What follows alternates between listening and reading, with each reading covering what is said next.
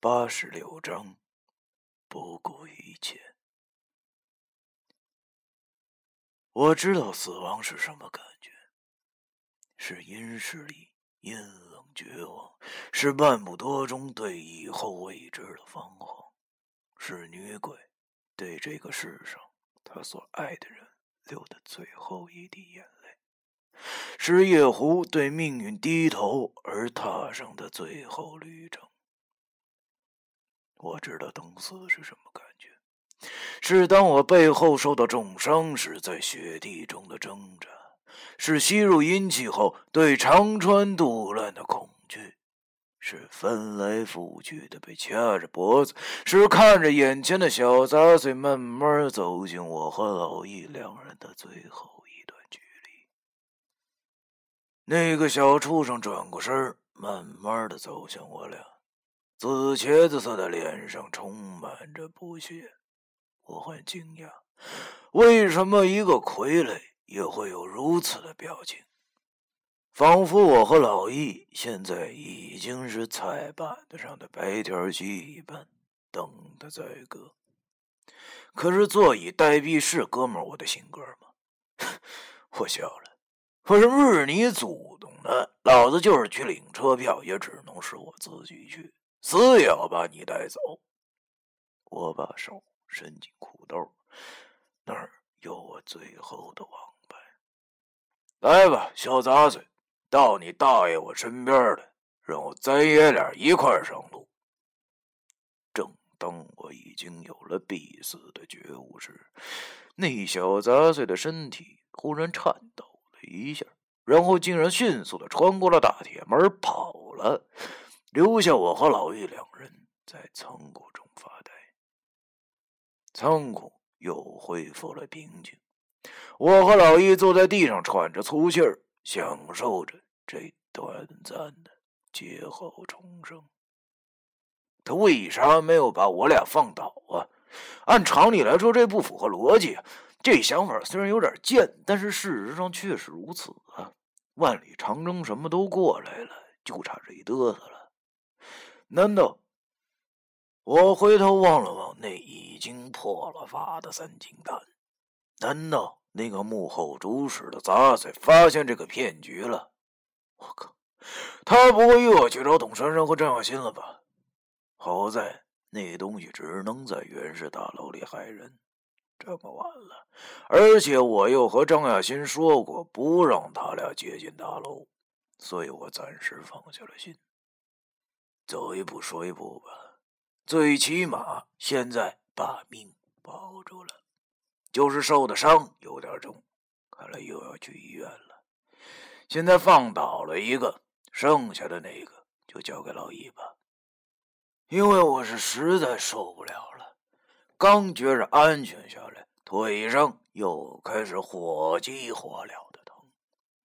由于刚才十分紧张，全身。都大汗淋漓，全身当然也包括大腿，汗水进入伤口，疼得我倒吸了一口冷气。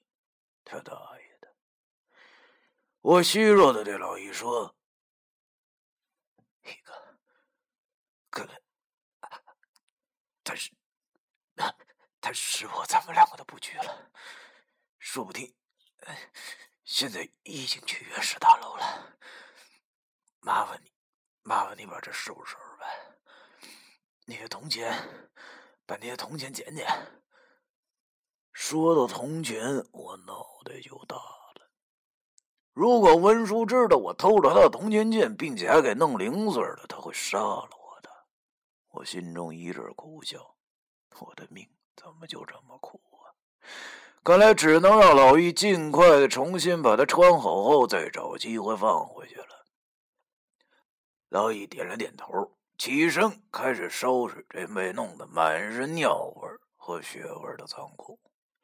我坐在地上，伤口的血似乎流的少了一些，但是我还是有些头晕。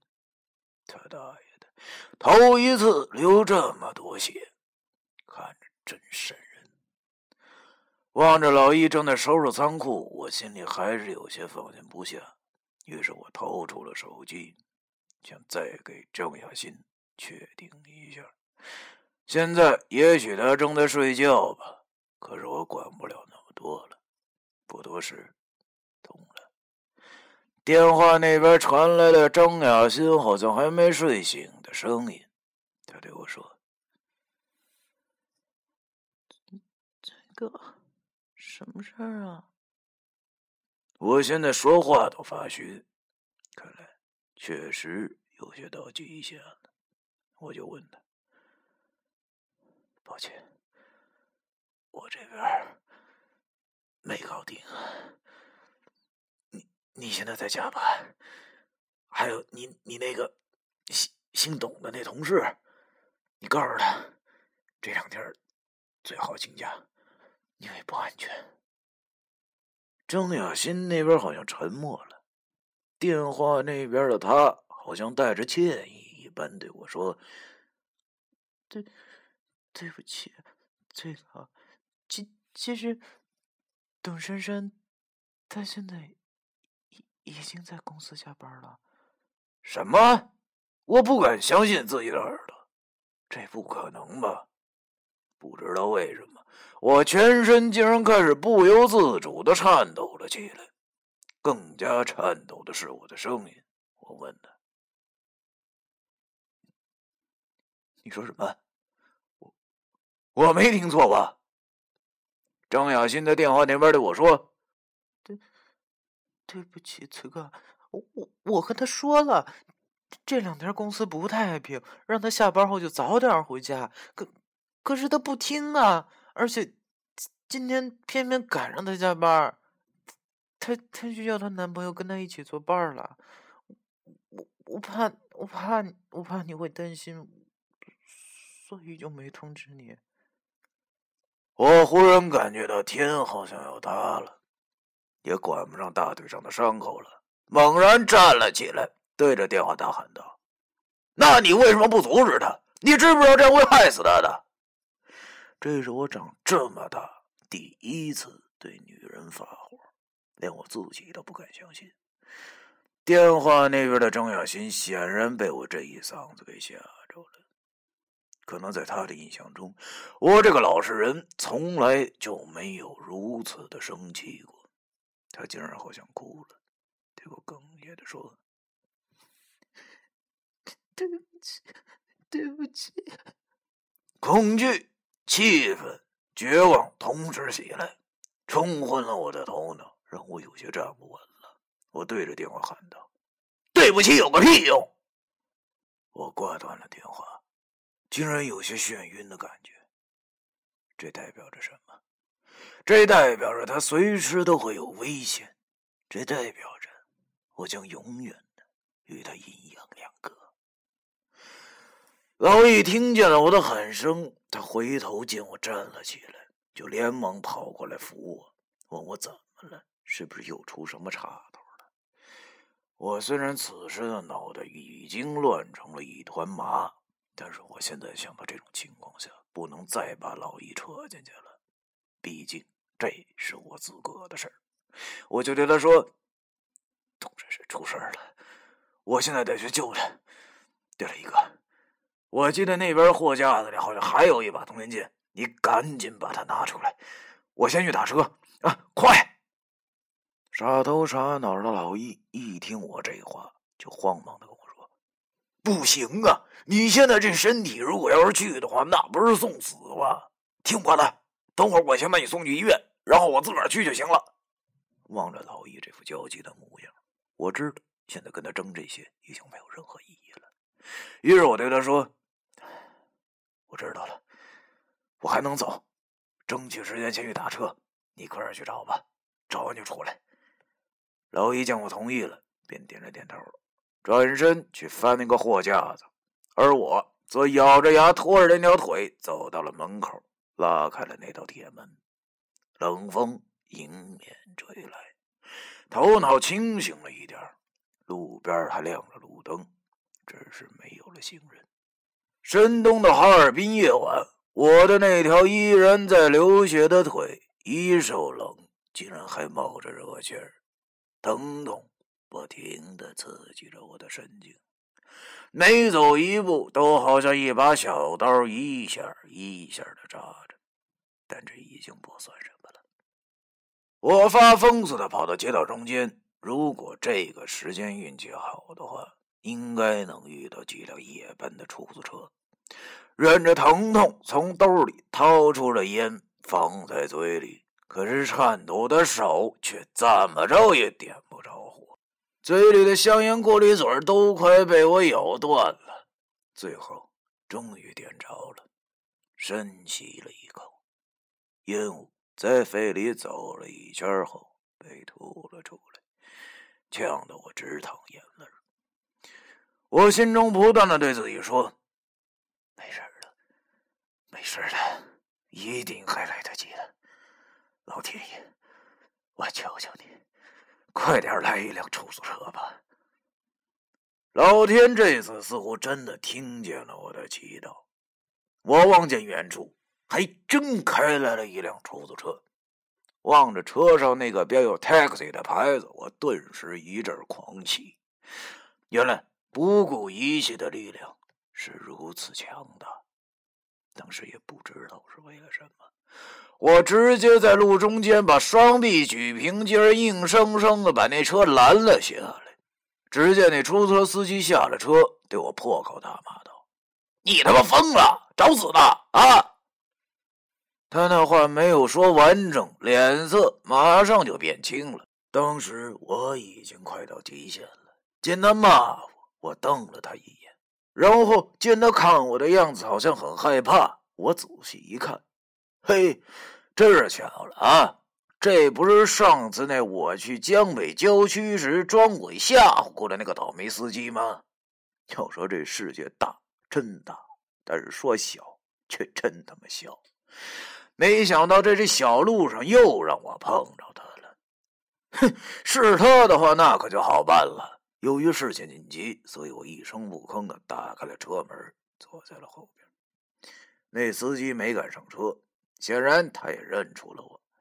只见他全身不住的颤抖，也不知道是因为外头冷还是因为害怕。可是我等不了了，我的头已经开始晕晕的了，这可能是流了很多血的症状吧。于是我打开车门，对他冷冷的说：“你要是不上车，我今晚就去你家住。”他听我这么一说，哪还有半点犹豫啊？慌忙连爬带滚的上了车，坐在驾驶座上。他带着哭腔对我说：“爷们儿，咱咱不带这么玩的吧？啊，上次不不是说好了吗？那我把你带到地方，你你不找我了吧？”这这不是不是咱俩无冤无仇的，你是不是缺钱呢？那明儿我一定给你烧啊！求求你换个人吧啊，换个人吧。如果上次他还将信将疑，以为我是鬼的话，那这回再次的相遇，则让他真正确定我就是鬼了。毕竟夜里遇见两次的几率真是少的可怜。而且我现在又是这种造型，下半身还全是血，他已经完全把我当成一个串门的了。所谓串门的，也叫投宿的，是游魂的一种。之前我讲过了，举头三尺有神明，地过三尺鬼不同。这种串门的便是其中之一。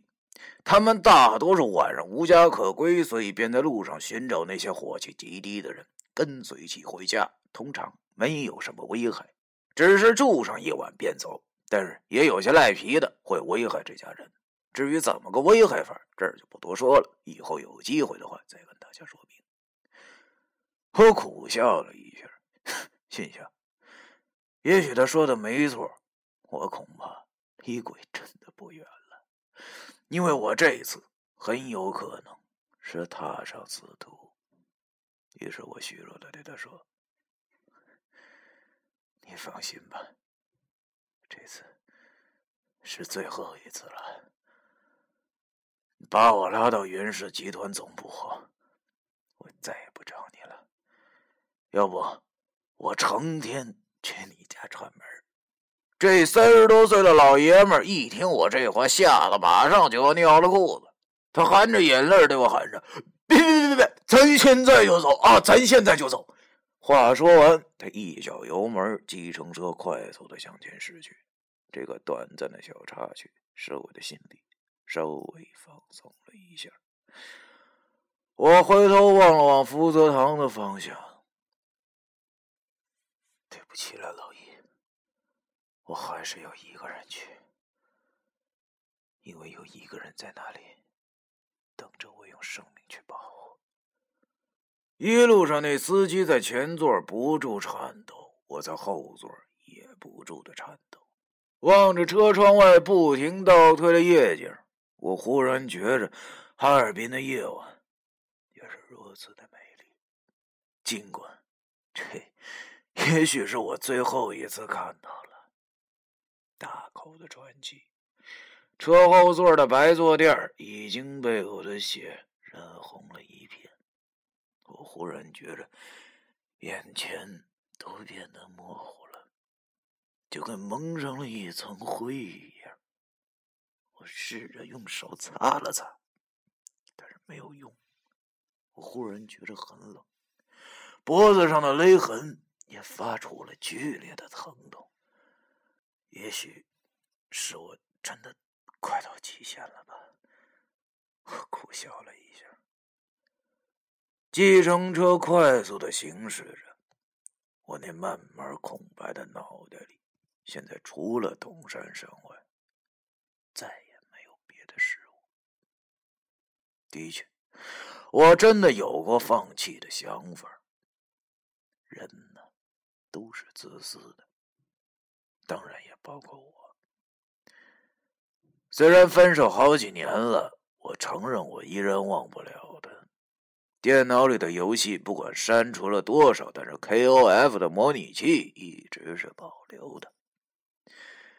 他的莞尔一笑，为我套上围巾的动作，我们的亲吻，他的伤心哭泣的表情，他昨天临走时在计程车上回望的眼神都深深的刻在了我的脑子里。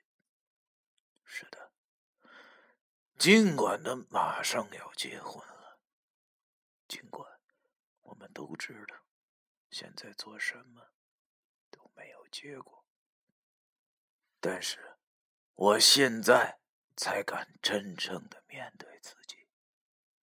原来我还是如此的爱他，这份情感几年了，一直留在我这魂魄受损的，挥之不去。人只要活着，就会有希望的。我现在还活着。我不会让你有事儿的。我摸了摸口袋，里面那张昨天画好的长生木解符，静静的待在那里。第八十六章，完。